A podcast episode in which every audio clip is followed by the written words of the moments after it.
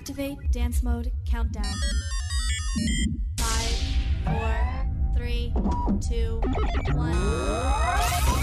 Diego Malaysia in my space. In my space. In my space, yeah. Welcome.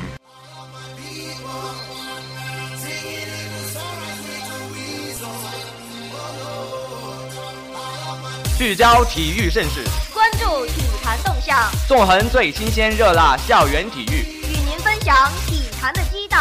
我们崇尚每项运动都是艺术，而每项艺术都有生命。引爆世界体坛亮点，引领潮流体坛之风。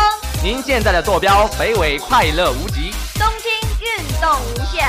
我是世豪，我是婷婷，体坛纵横，精彩为您呈现。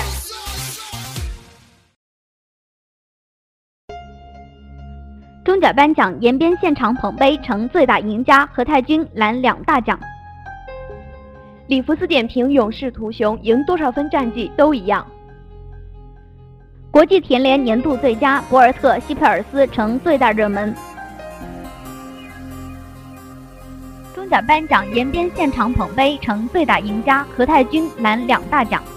新浪体育讯，十一月三日，二零一五年五八同城中国足球协会甲级联赛颁奖晚会在河北廊坊盛大召开。随着两天前最后一轮赛事的结束，本赛季中甲完美收官，积分榜排名尘埃落定，延边长白山队取得冠军，大连超越俱乐部以及梅州客家足球俱乐部凭借着这个赛季的优秀表现实现了冲甲，他们将在下个赛季征战新赛季的中甲联赛。而江西连胜和北京理工将不幸降级。随着中国足球关注度的不断提高，中甲联赛的重要性大幅提升。今天晚会现场，中甲联赛的各大奖项逐一揭晓。延边队收获了最佳运动员奖、最佳教练奖、最佳守门员奖、最佳人气赛区以及中甲冠军五大奖项，成为最大赢家。对于这次中甲联赛颁奖典礼，中国足球协会给予了高度重视。足协副主席于洪成、职业联赛理事会执行局局长马成全、纪律委员会主任王小平、市场部主任李九全、裁判委员会主任刘虎等足协领导、各个地方足协、中甲十六支球队以及两支中乙升级球队的负责人也都受邀参加了颁奖典礼。本次颁奖典礼共评出了十三个奖项，团队奖方面，首先评出的是公平竞赛奖。由北京北控燕京获得，哈尔滨、深圳、河北秦皇岛、北京北控、新疆五个赛区获得了最佳安保赛区奖，延边、哈尔滨以及呼和浩特则被评为最佳人气赛区奖，而北京北控、深圳、河北秦皇岛三个赛区被评为了赛季优秀赛区，河北华夏幸福收获了最佳商务维护奖，而五八同城则获得了商务合作特备贡献奖。在个人奖项方面，延边队几乎包揽了所有奖项。池文一和普泰夏分别收获了最佳守门员和最佳教练员奖，何太君则荣膺赛季最佳运动员。同时，他也将金靴奖收入囊中。江苏籍裁判员夏军由于其公平、公正、公开的执法，获得了最佳裁判员奖。上海籍裁判员张成获得了最佳助理裁判奖。随后，延边队队员上台捧起了中甲联赛冠军奖杯，将晚会现场气氛推向高潮。本赛季，十六支球队为球迷奉献了二百四十场精彩比赛，中甲联赛也成为了中国足球改革发展的先行者。二零一六中甲联赛将蓄势而发，再创辉煌。延边长白山主帅蒲泰夏在接受采访谈到明年中超联赛时表示，明年对于延边来说是从零开始。就好像今年中甲联赛一样，希望打好每一场比赛。何太君表示，今年自己能够有如此表现，应归功于卜教练对自己的指导以及队友给予自己的帮助。明年将在中超舞台展现最好的自己。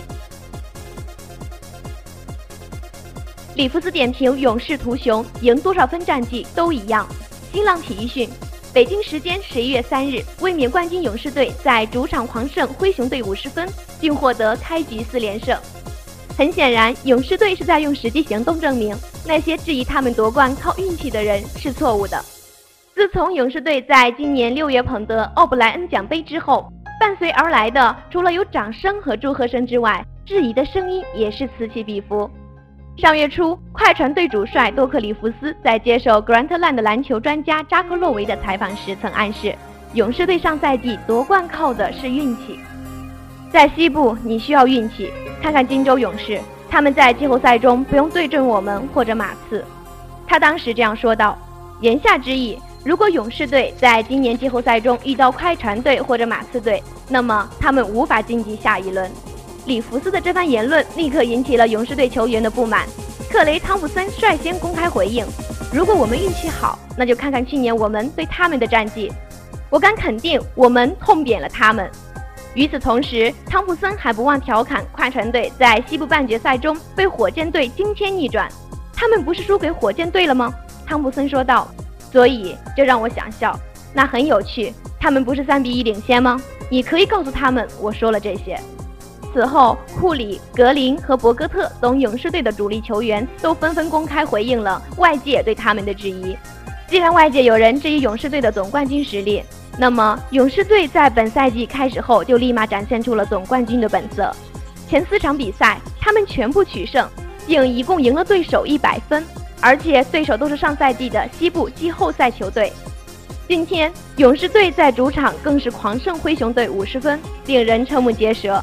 值得一提的是，关于这场比赛，快船队主帅里弗斯又发表了一番有趣的见解：不管你赢对手多少分，战绩都是一样的。不过他随后补充道：“但让我们拭目以待，他们是总冠军。”之前，克雷·汤姆森在回应里弗斯时曾说道：“上赛季我很想和快船队交手，但是他们没能处理好自己的事情。现在机会马上就要来了。本周四，勇士队将在主场迎战快船队。”两队在今夏的种种恩怨，应该可以在场上一并算清。国际田联年度最佳博尔特西佩尔斯成最大热门。新浪体育讯，据国际田联官网消息，二零一五年国际田联年度最佳运动员的投票正在如火如荼进行着。在首轮投票中，牙买加闪电博尔特和荷兰女飞人西佩尔斯暂列男女最佳运动员评选的首位。他们也被看成是本年度最佳男女运动员的最大热门。博尔特在今年北京田径世锦赛上成功卫冕了100米、200米和4乘100米三个项目的冠军，并在200米决赛中跑出了今年男子200米比赛的世界最好成绩，19秒55。值得一提的是，自首次参加世界大赛以来，博尔特已经斩获了17块金牌。荷兰女飞人西佩尔斯是北京田径世锦赛女子200米的冠军，夺冠成绩21秒63，还创造了该项目新的欧洲纪录。她还以10秒81的成绩获得北京世锦赛百米银牌。在今年稍早些时候，她在60米的比赛中跑出了7秒05，这也是该项目今年的世界最好成绩。国际田联于上月开始了本年度最佳运动员的评选工作。在首轮入围的十八人大名单中，男女运动员各占一半，他们分别来自短跑、跨栏、中长跑、竞走、跳跃、投掷等多个项目。十一月十七到十八日，由十名专家组成的国际专家评选小组将选出最终的六人名单，男女运动员各三名。最终的评选结果将于十一月二十八日出炉。国际田联将于摩洛哥的年度盛典上宣布这一消息。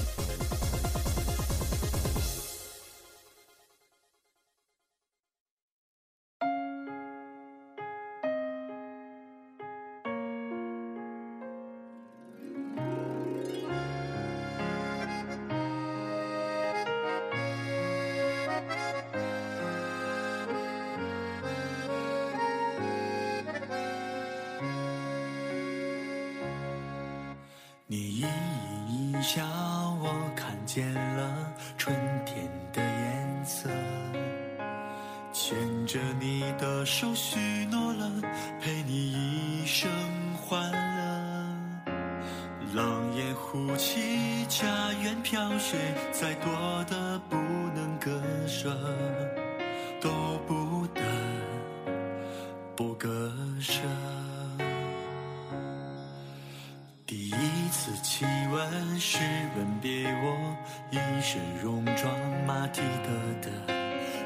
一身戎装马蹄的的这一生深情是印章前灯无数思念的长夜，最后的告别是炮火声中写下的书信一页。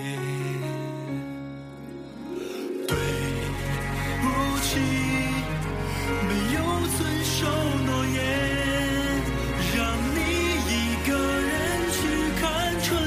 绽放。对不起，没有照顾好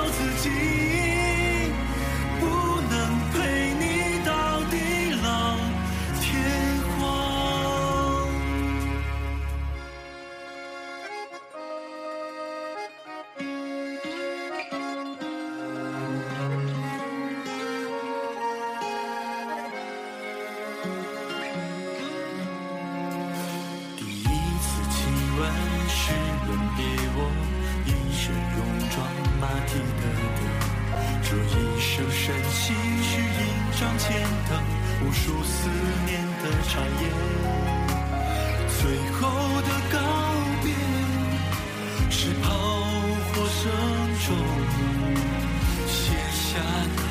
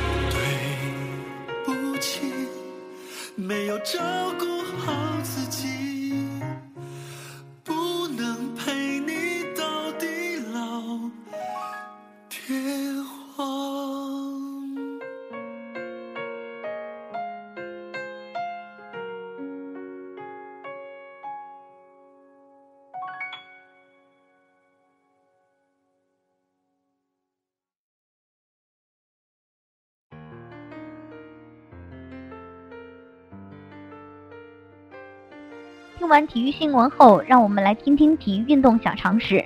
什么时间跑步最好？各时间段跑步利弊点评。晨跑、午后跑、夜跑，究竟哪种最好呢？其实适合自己的就是最好的。只有了解了各时间段跑步的利与弊，才能选择最适合自己的跑步时间。晨跑，室外锻炼不宜过早，优点使人一整天都能精神饱满，缺点加大了心血管负担，空气质量令人担忧。建议室外锻炼不宜过早，晨跑前不要吃早餐。不少市民认为早上起来运动有助于提高新陈代谢，让人一整天都能精力充沛、精神饱满。不过，身体就像是机器，运作之前也需要预热，预热不充分就会导致零件磨损。早上锻炼会加大心血管的负担，热身不充分甚至会导致关节受伤。另外，在这个时间段，大气中有许多如烟尘、苯等污染物沉淀，加上二氧化碳浓度高，跑步者大量吸入会对身体健康造成损害。所以建议室外锻炼不宜过早，大雾天气及空气质量差的地方不要早起锻炼。晨跑前不要吃早餐，以防引起肠胃不适。夜跑，高龄人群应选择晚上锻炼，优点减肥效果佳，缺点易受风寒入侵。夜跑似乎是学生、白领等白天没有时间锻炼的人群最好的选择。出汗少，不会晒黑，而且荷尔蒙在此时间段对锻炼的反应最强烈，有较好的减肥效果。需要注意的是，晚间跑步易受风寒入侵，所以不要在江边、河畔等风大的地方跑步，很容易着凉感冒。同时也要注意跑步场地，要选择人多、光线充足的地方，保证人身安全。高龄人群锻炼也应选择在晚上，因为此时血液中血小板减少，血管梗塞的风险也大大降低。但尽量不要选择跑步，可偏向太极、散步等较为轻松、节奏缓慢的运动方式，安全又舒适。午后跑，饭后一个半小时再慢跑，优点身体充分预热，缺点容易影响晚饭，引起消化不良或肠胃炎。建议。饭前一个半小时不要做运动，经过半天的预热，人的神经、肌肉、关节状况在下午靠近傍晚时即四点至六点达到顶峰，此时运动能最大化的减少受伤概率，加上室外温度适中，十分适合跑步。不过这个时间段正好是很多上班族最繁忙的时候，有些人下班后抽空去跑步，错过了饭点，或者运动后立即进食，这些都非常不健康。会引起消化不良或肠胃炎。正确的做法是：饭前一个半小时内不运动，饭后半小时后可进行散步、太极等强度较小的运动，一个半小时后可做中等强度的运动，如慢跑。时间匆匆流逝，我们的栏目也接近尾声了，感谢您的收听，再见。